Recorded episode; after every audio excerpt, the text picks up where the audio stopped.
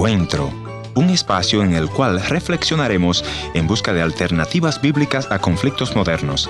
Esperamos que sea de su completo agrado. Hay una canción que dice mi alma estaba rota y herida, pero tu gracia la restauró. Mis amigos, cuando Cristo entra en el hogar, causa cambio, causa restauración y de aquellas vasijas rotas hace cosas increíblemente maravillosas. No se muevan del dial porque hoy escucharemos historia de vasija rota.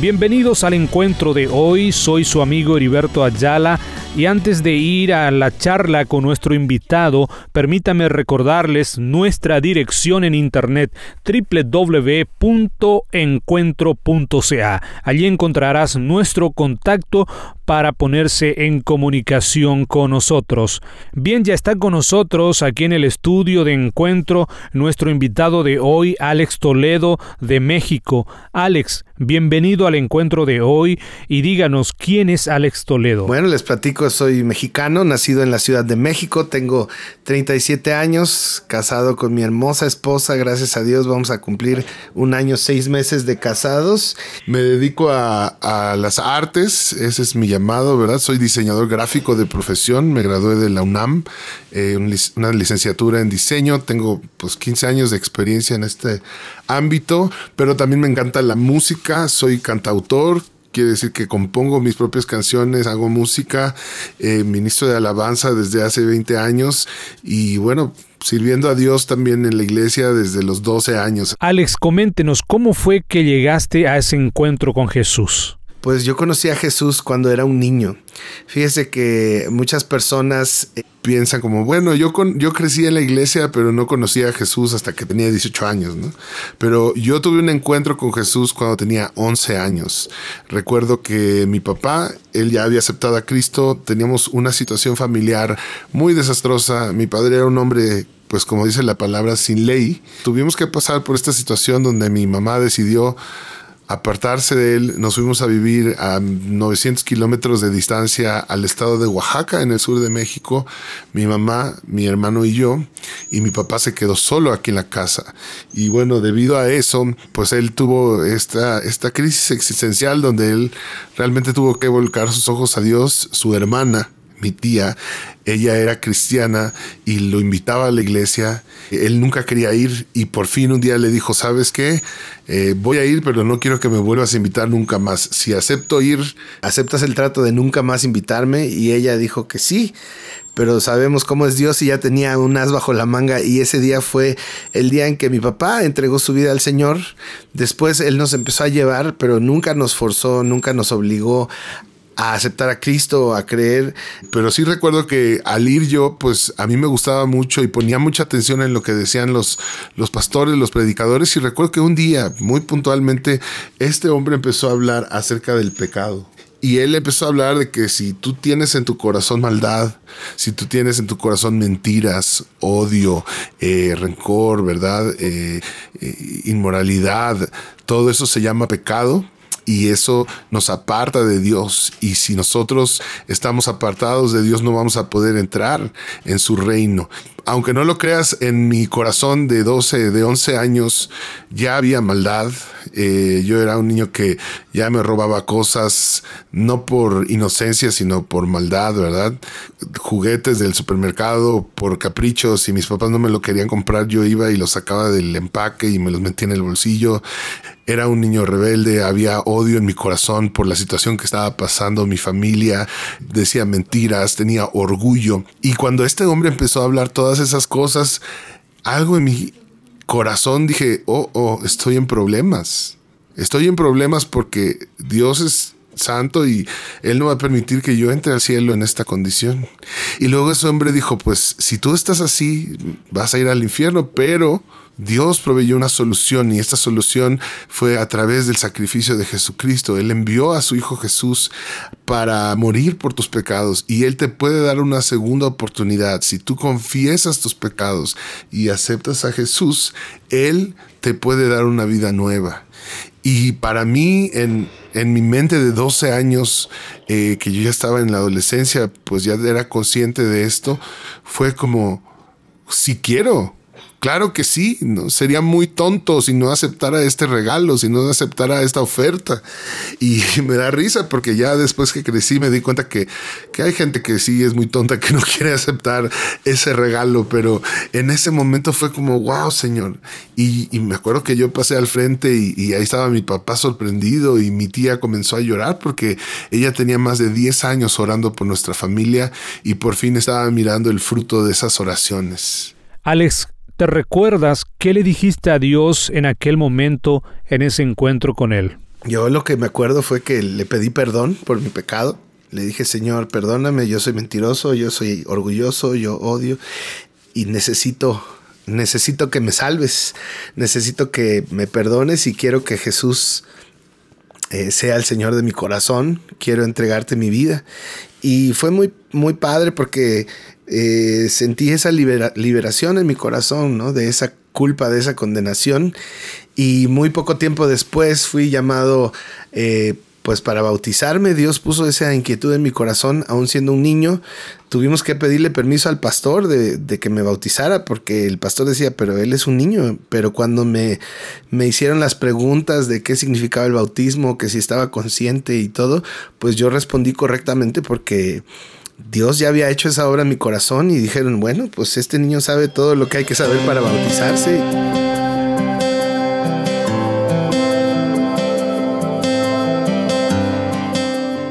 Nos dijiste que como niño has tenido la mala experiencia de un hogar disfuncional, un hogar destruido, pero la presencia de Cristo trajo cambio.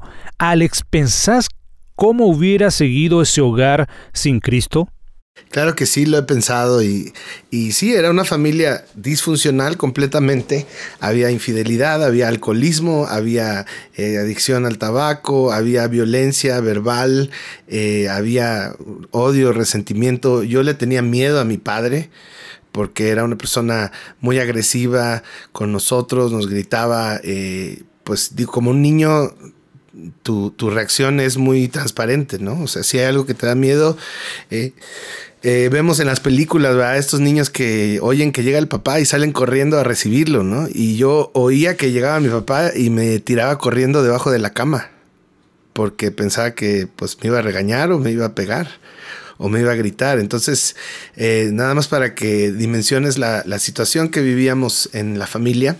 Y sí, fue una, fue un tiempo, pues en la etapa donde, donde se desarrolla la personalidad, el carácter, donde uno necesita más esa figura paterna, pues esos años yo me tocó estar lejos de mi papá. Otros niños se burlaban de, de, mi hermano y de mí, no tienen papá, no tienen papá, ¿no? Y nosotros le hablábamos por teléfono, papá, ven para que mis amigos vean que sí tengo papá, o sea, era una situación eh, difícil, ¿no? Que a lo mejor muchas personas han tenido eh, situaciones peores, ¿no? Pero cuando uno lo vive a esa edad, pues te, rompe el corazón, ¿no?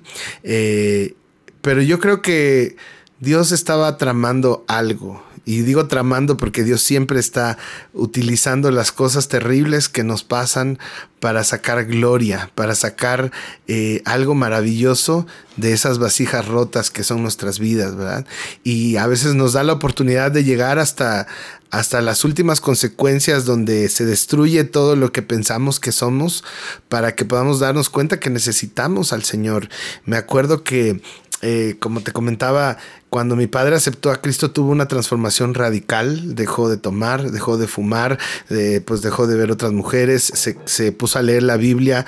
Por tres meses él eh, duraba leyendo la Biblia hasta las tres de la mañana, llorando porque él todo lo malo que, que, dice la Biblia que está mal, él lo había hecho, ¿no? Y él decía, eh, le pedía perdón a Dios por todas esas cosas malas.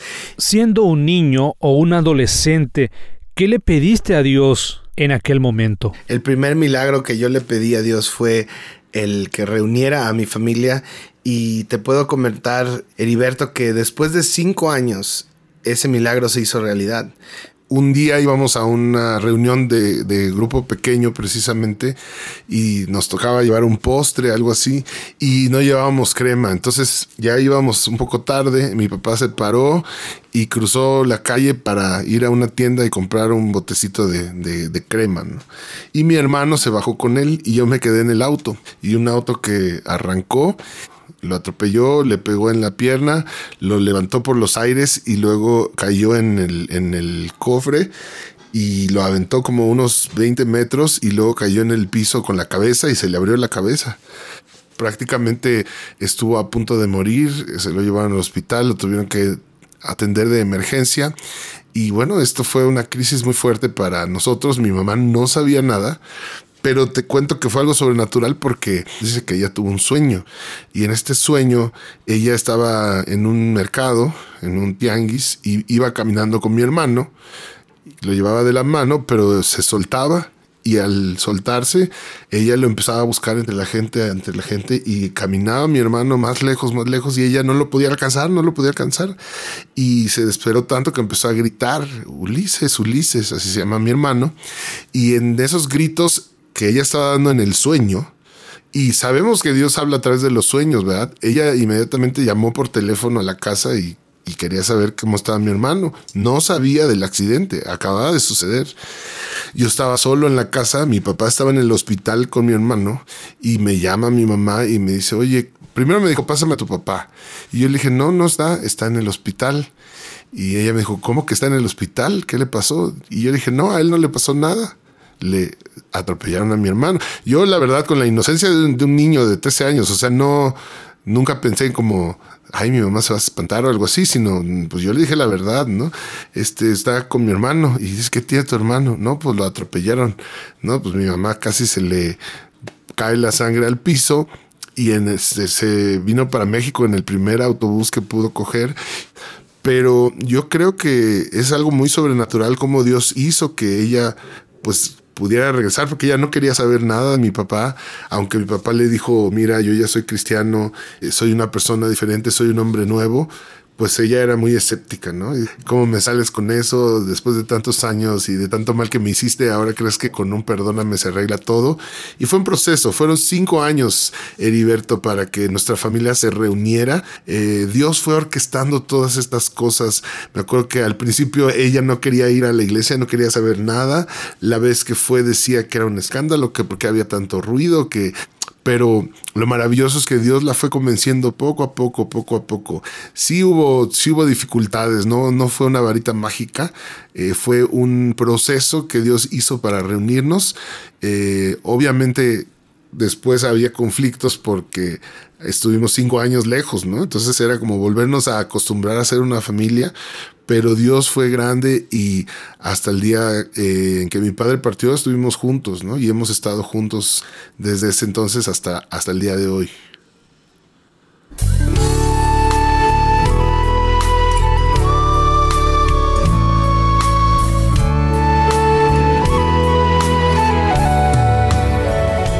Bien mis amigos, hasta aquí el encuentro de hoy. En el siguiente capítulo vamos a estar compartiendo la segunda parte de la historia de nuestro amigo Alex.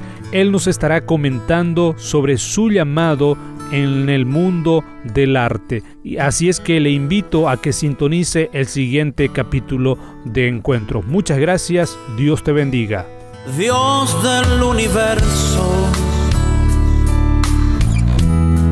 solo en ti esperaré y aunque pase mucho tiempo, ni un segundo duda. Gracias por haber estado en la sintonía de este tu programa Encuentro. Y te voy a agradecer que me visites en el www.encuentro.ca. Gracias por sintonizarnos a través de esta radioemisora. Yo soy tu amigo Ernesto Pinto y al despedirme quiero recordarte que Dios te ama y yo también.